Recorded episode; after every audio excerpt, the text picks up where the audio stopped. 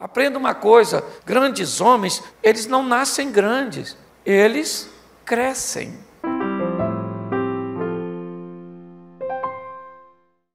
O que você vai ouvir hoje parece estar muito distante de você, mas eu quero te dar uma notícia: ele está muito mais perto do que você imagina. Saia daqui para mudar a história da sua vida. Vamos conversar um pouquinho sobre a história desse moço. Ele é filho de uma mulher chamada Raquel, que para mim deve ser uma das mulheres mais lindas da Bíblia. Pastor, como o senhor sabe? O cara trabalhar 14 anos para casar com a mulher? Tem que ser uma cavala, né, irmão? José é um milagre. Por que é que José é o único que sonha? Porque provavelmente Jacó amava todos os seus filhos, mas havia um amor diferenciado em José. Ele era filho da mulher que Jacó amava. Então havia em José um depósito de amor. E por isso ele é o único que sonha. Os irmãos dele não gostam dele. Por quê? Porque ninguém gosta de sonhador. Sonhar paga? Não, não paga. Sonhar é bom demais. Você só tem que definir se você sonha ou tem delírio. Qual é a diferença, pastor? É que quem tem delírio, ele pensa que sonha, mas não faz nada para ver as coisas acontecerem. Pablo Picasso diz que ele tinha muita inspiração quando estava trabalhando. Ou seja, morcego não tem inspiração nenhuma, está fazendo nada. Olha para a história de Davi: tinha sete irmãos dele mais velhos em casa, à toa, ele estava trabalhando. O profeta chegou para ungir alguém, os sete estavam em casa. Deus falou: nenhum desses vai não, pega o menino que está trabalhando. Porque aprenda uma coisa: quanto mais você trabalha, mais serviço aparece. E os morcegos, cada dia fica mais cansado. José começa a ter sonhos que deixam sua família meio preocupada, meio confusa. No segundo sonho, ele diz que ele sonhou que o sol e a lua se curvavam diante. O sonho de José indica uma coisa: o que? Esse cara vai ser governador.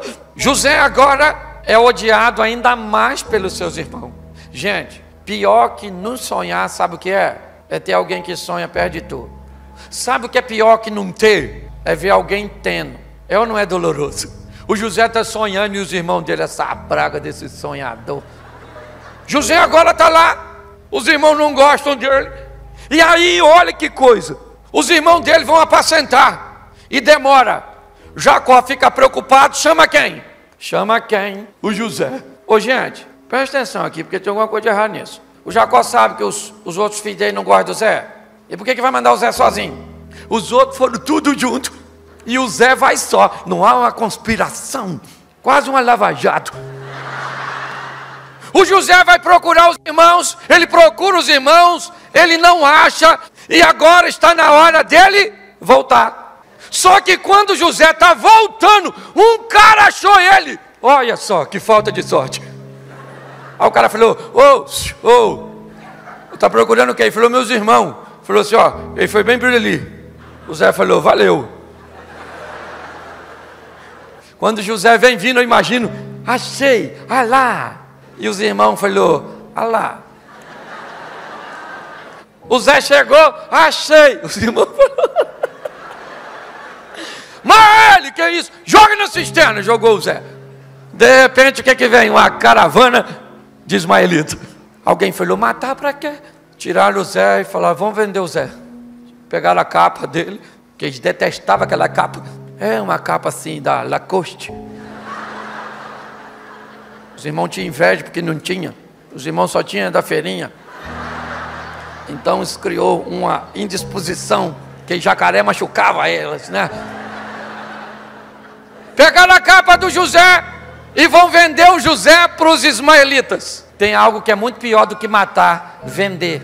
Porque o que o diabo quer é, já que eu não posso matá-lo, vamos tentar azedar o coração do José. Fazer com que o José saia daquele momento, mas faça com que aquele momento jamais saia de José. Às vezes aconteceu um negócio com você há cinco anos atrás. Você não está mais lá onde aconteceu, mas o que aconteceu ainda continua dentro de você. Ele é vendido agora lá para a casa do Potifar, um homem rico. José então vai viver talvez o melhor momento de sua vida na casa de Potifar. Ele é o mordomo que controla todas as coisas. O texto chega a dizer que Potifar não sabe de nada do que tem. Ele confia tudo a José. De todos os momentos de José, o pior é a casa de Potifar. E por que, que a casa de Potifar é o pior lugar? Porque é bom. E o bom costuma impedir as pessoas de viver o sensacional. Quando algo estiver bom, provavelmente ele vai criar em você um desejo de cultivar o bom, de permanecer no bom, por quê? Porque ele é confortável. Só que José foi chamado por Deus para ser o que? Um governar, que vai governar sete anos de fartura e sete anos de.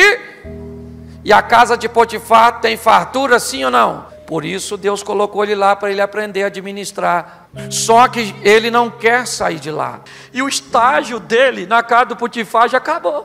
Agora está na hora de aprender a administrar pouca coisa, vaca magrinha. Aí aquela malucona ficou de olho no Zé. Pensa, menino, que mulherão cheirosa. E o Zé falando, não, maluco. Caraca, que maluca gostosa. Se o José pega a mulher do Potifar, quem ele seria? O medíocre amante da mulher do patrão. Tinha abortado a missão e estava lá na casa do Potifar. Feliz como mordomozinho. A mulher do Zé, a mulher do Potifar agarrou o Zé. O Zé largou a mulher e saiu. Fora, maluco! E aí a mulher do Potifar ficou com a capa na mão. Ela ficou gritando: socorro, maníaco tarado do Egito. Potifar falou: o que, que foi? Ela falou: o Zé ele tentou agarrar eu, me violar. Você acha que em qualquer outra situação o Senhor não tinha mandado matar o Zé, um estrangeiro, que ele depositou a confiança e tentar agarrar a mulher dele. Só que provavelmente o Putifar sabia a mulher que tinha. Filho, essa maluca meia doida, essa mulher mesmo.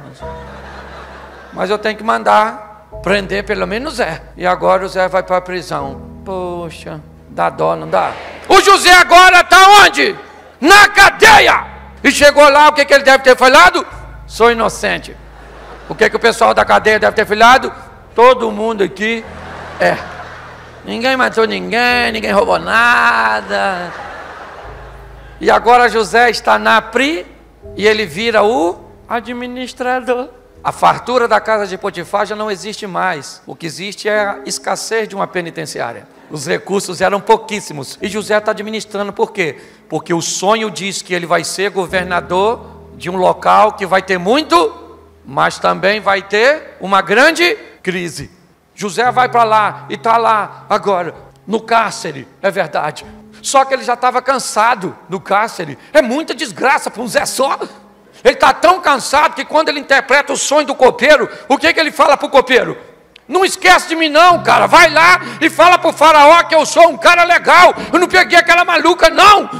Três dias depois o copeiro sai, vai servir o faraó. E o texto diz que o copeiro esqueceu do Zé. Por quê? Porque o copeiro não pode lembrar. Se o copeiro lembrar e falar com o faraó, corre o risco de José sair da prisão para ser auxiliar do copeiro. Um ano se passou, o faraó não sonhou com as vacas magrelinhas canibal que comia outra e ninguém interpreta o copeiro falou: Ih, precisa de alguém? O Zé. Caraca, tinha que ter lembrado antes. Foi lá e chamou o Zé. Farol falou: Sou eu com a vaca magrelinha, comia outra. E uns espigas feinha que comia as outras. E o copeiro falou: Lembrou de você? Eu imagino o Zé olhando. Antes tarde do que nunca, né, copeiro? O José foi lá e não interpretou? Falou: Farol, segura a onda aí. Espiga cheinha e vaca gordinha. Sete anos que, olha, pensa num negócio que vai bombar aqui no Egito. Mas depois já sabe aquela vaca magrelinha, aquela espiga que come outra. Pois é, não, vai, vai dar ruim, hein? Uma crise. Você tem que arrumar um homem para controlar tudo isso. O farol falou: Esse homem é você. O cara que interpretou o sonho, o Zé falou: Eu? O governador dessa jossa? Caraca, maluco. Ainda bem que eu não peguei a mulher daquele maluco, hein? Ainda bem que esse cara não lembrou de mim. Ainda bem que meus irmãos me venderam. Ainda bem que as coisas ruins aconteceram, porque todas as coisas cooperam para o bem daqueles que amam e servem a Deus. O problema é que nós só vamos entender isso no final. agora tudo valeu a pena. Não procure desculpa para seu fracasso. Descubra de onde é que virá o seu sucesso.